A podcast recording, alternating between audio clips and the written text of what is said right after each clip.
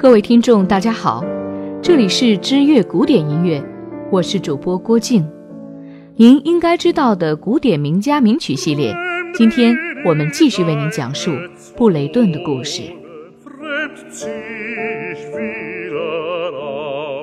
布雷顿，他的时代还没有到来。一九四七年，布雷顿与佩尔斯在萨尔福克的小镇奥德堡定居。他们携手于次年，也就是一九四八年，创办了奥德堡音乐节。该音乐节声誉渐隆，大提琴家罗斯特·罗波维奇、小提琴家梅纽因、钢琴家李赫特都是音乐节的座上宾。布雷顿本人的很多经典音乐也在音乐艺术节上现场呈现。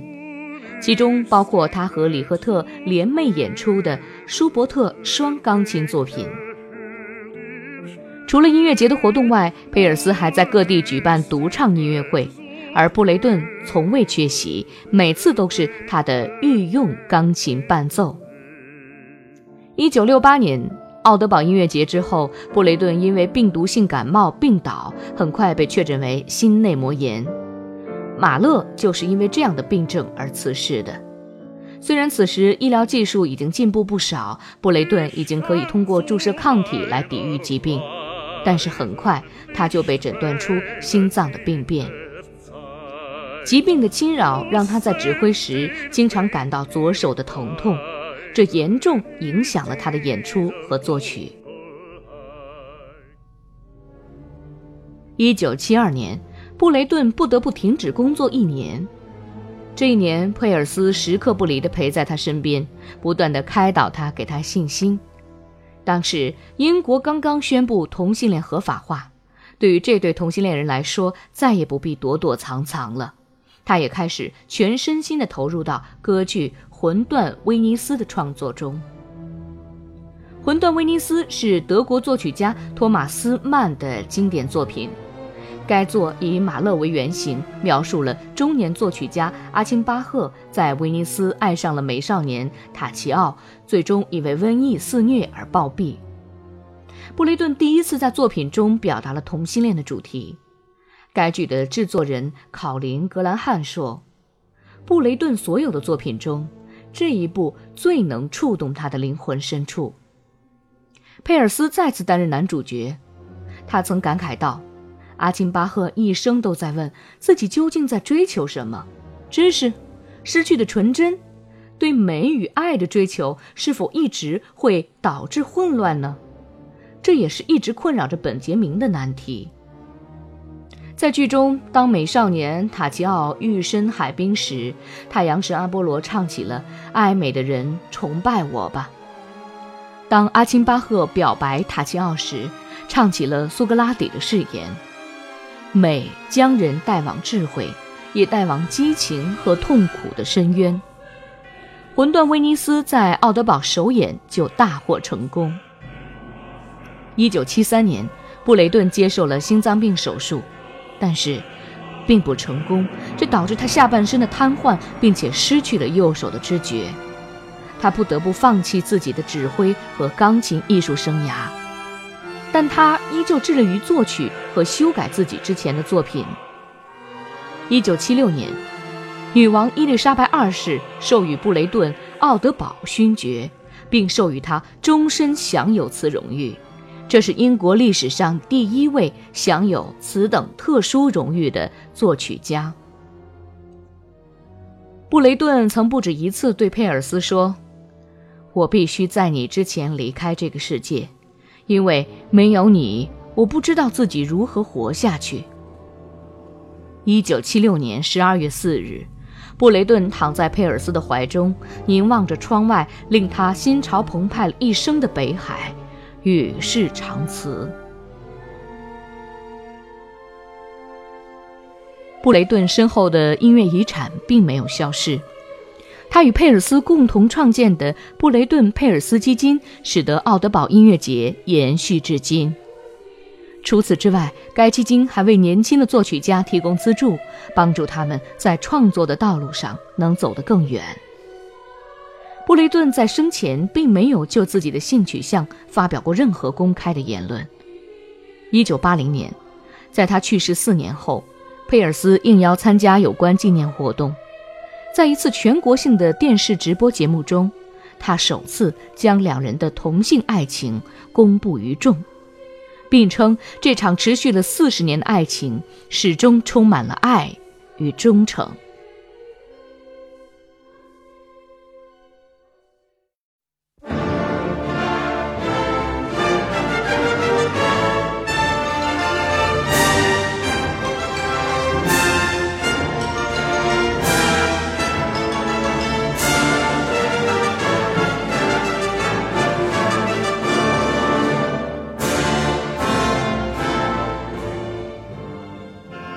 年轻人的乐团指南，普塞尔主题变奏与赋格。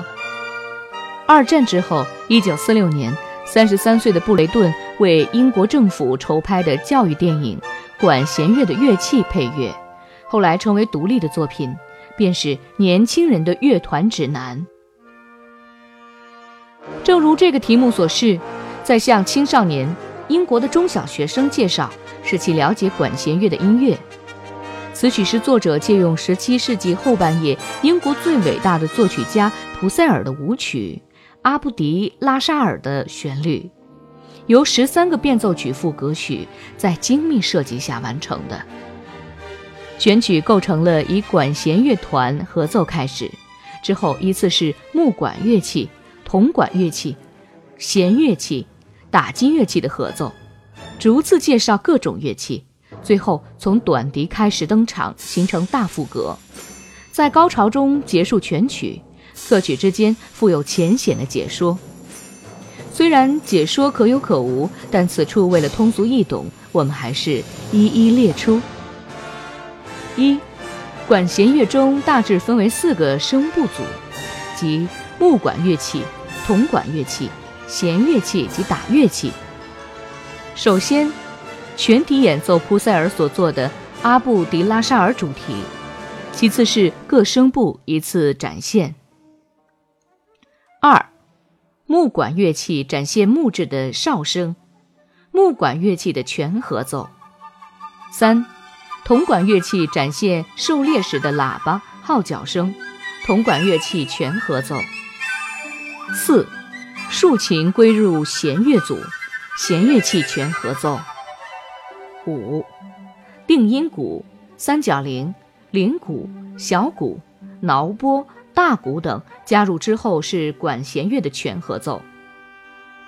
六，各乐器倾诉各自的变奏，明晰且优美的长笛，音越高音量越小的短笛，小提琴与竖琴的伴奏下出现双簧管二重奏。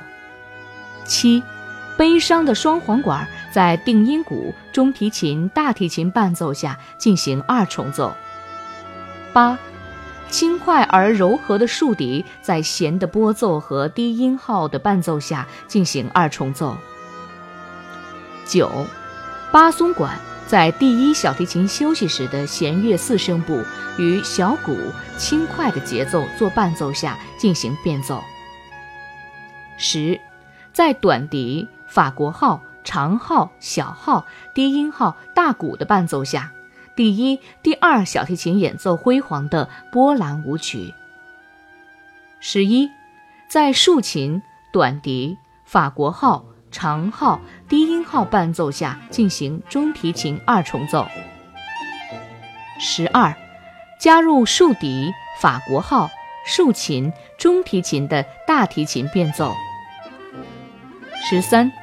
在短笛、长笛、双簧管、低音管、铃鼓等的伴奏下，低音提琴做滑稽变奏。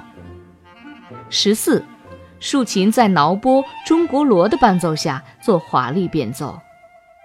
十五，四支法国号在除了小提琴以外的弦与竖琴、定音鼓伴奏下进行变奏。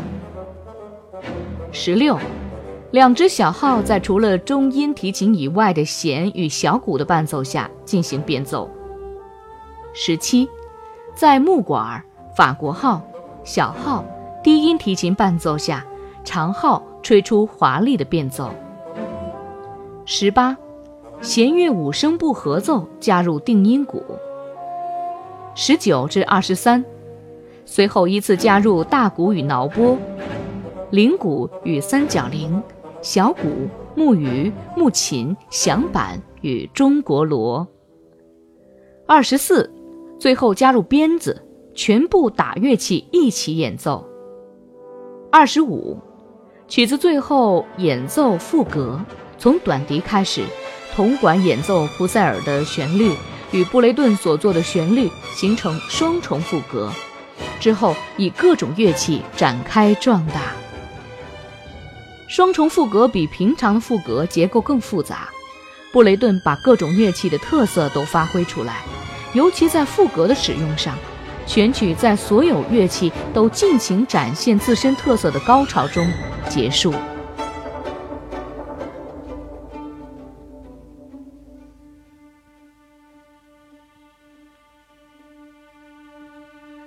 在英国，本杰明·布雷顿被誉为自17世纪普塞尔以后最伟大的英国作曲家。在他丰富多产的一生中，创作了大量的室内乐音乐作品。除了已经提到的作品之外，他的三首无伴奏大提琴组曲是巴赫之后同类作品中最出色的。他的第三弦乐四重奏足以与巴托克的同类作品媲美。上面详细为大家介绍的年轻人的乐团指南，一直是古典音乐入门的经典之作。但是布雷顿的很多作品和他的性取向一样，直到今日才逐渐被大众了解和接受。正如罗斯特罗波维奇所说，他的音乐并不直截了当，情感总是蕴含深处，温和富有诗意，强烈地打动着听者的心。布雷顿的时代还没有到来，他的伟大之处还未到被整个世界理解。然而，就像早于他的马勒、肖斯塔科维奇一样，他的时代总会到来的。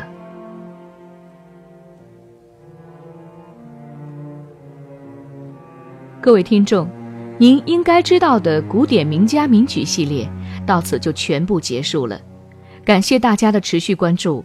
我们新的专栏，再见。